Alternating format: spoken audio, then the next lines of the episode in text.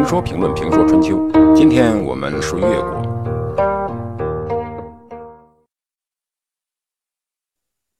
勾践就这么着等待着时机，前面的忍辱负重、善待百姓、发展经济、增加人口、重视人才和外交努力都很重要，但是在具体的操作层面，越王勾践要真正的打败强大的吴国，实现复仇的梦想。把握时机最为重要与关键。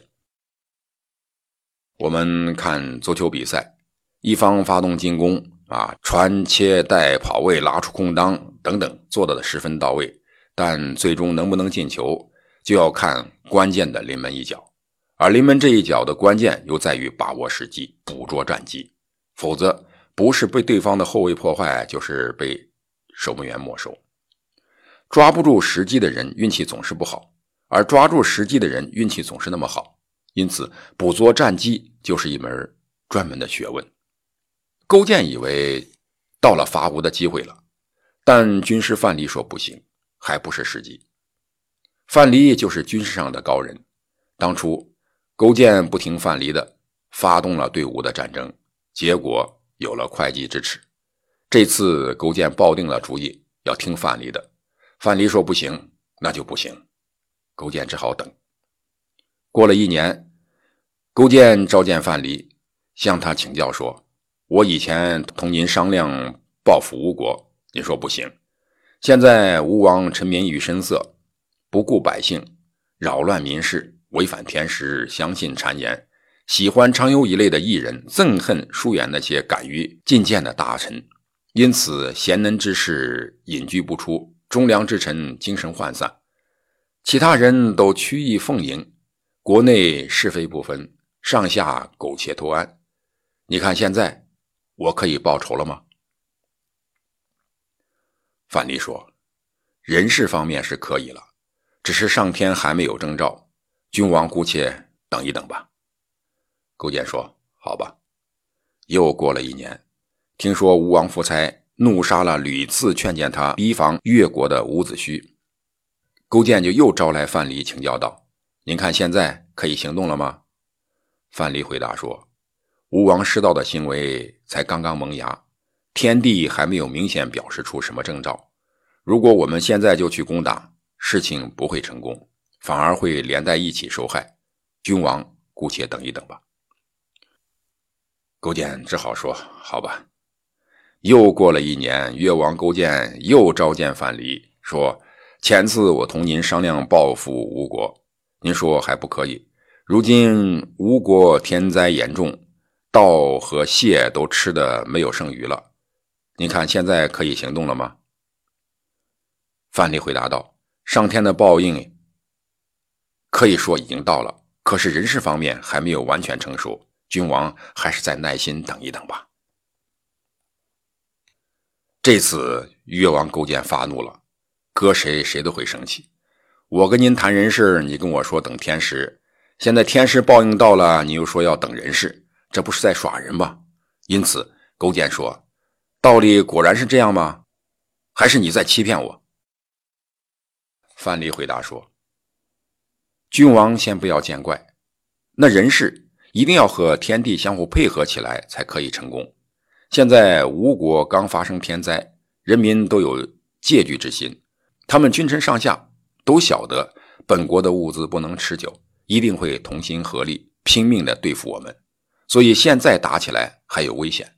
君王暂且只管外出跑马打猎，在宫中饮酒取乐，但不要真正的沉湎于狩猎酒色上，放松一下，不要忘记国家的政事，这样。吴国人反会放松警惕，而更加荒淫无道，百姓将被他们弄得精疲力尽，使他们心怀怨恨而又得不到粮食。那个时候，我们就可以执行天地的惩罚，去讨伐吴国。君王，还是暂且等一等吧。勾践虽然是国王，但出兵打仗的事，他还是要听范蠡的。范蠡说让他去打打猎、散散心，他估计没有这样的心思，只好等着。左等右等，等到了这年的九月，越王再也等不下去了，召见范蠡，说：“俗话说得好，饿着肚子等好吃的，还不如先吃一碗粗米饭。如今一年快要过完了，您看怎么办？这时呢，恰好是一个绝佳的机会。这一年，吴国的精锐部队全部跟随吴王夫差北上争霸，到黄池参加会盟去了，只剩下老弱残兵和太子留守吴国。吴国看似很强，但连年的战争已经使他们疲弱。最主要的是，吴国的主力正在北方，吴国的强大只在国外。就像当初商国的强大在东夷一样，周武王当初就是趁商纣王的大军东征时，给了商王朝致命一击。现在该是越国对吴国致命一击的时候了。于是范蠡说：“君王不说这话，我也要请求君王攻打吴国了。我听说捕捉机遇就像扑灭大火和追捕逃犯一样，拼命追赶还来不及呢。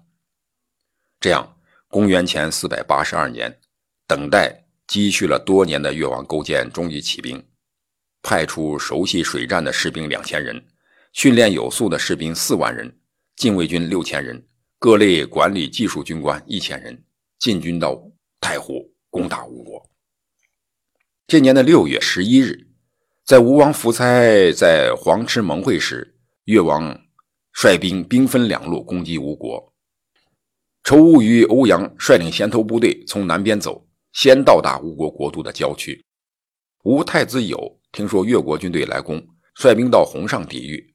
太子友王子弟王孙弥勇、寿于陶在洪水上观察越军。太子友知道吴国留下的只是些老弱病残，实力不足，因此主张火速请武王夫差回国，自己坚守待援，并告诫身边的大夫说：“如果作战不能取胜。”将会亡国，请等一等。但王孙弥勇看见越军中有他父亲的旗帜，受不了了。当年他的父亲被越军俘虏，他父亲的旗帜也被越国的军队获得。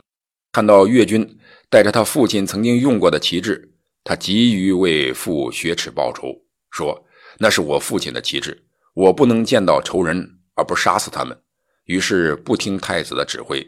擅自率领五千人出战，吴将王子弟也率兵相助，这样两军交战，吴王留守的部队打败了越军的先头部队，俘获了仇吴与欧阳两个将领，这是件好事。但好事呢，往往能变成坏事。这小小的胜利让吴军更加轻敌。第二天，勾践主力打到，轻敌的吴军想趁越军远道跋涉而疲惫的时候。将其击败，于是全军出击，仅留王子弟率一部分人守城。结果吴越再次交战，吴军被打得大败，太子有王孙弥庸、寿玉桃被越军俘获。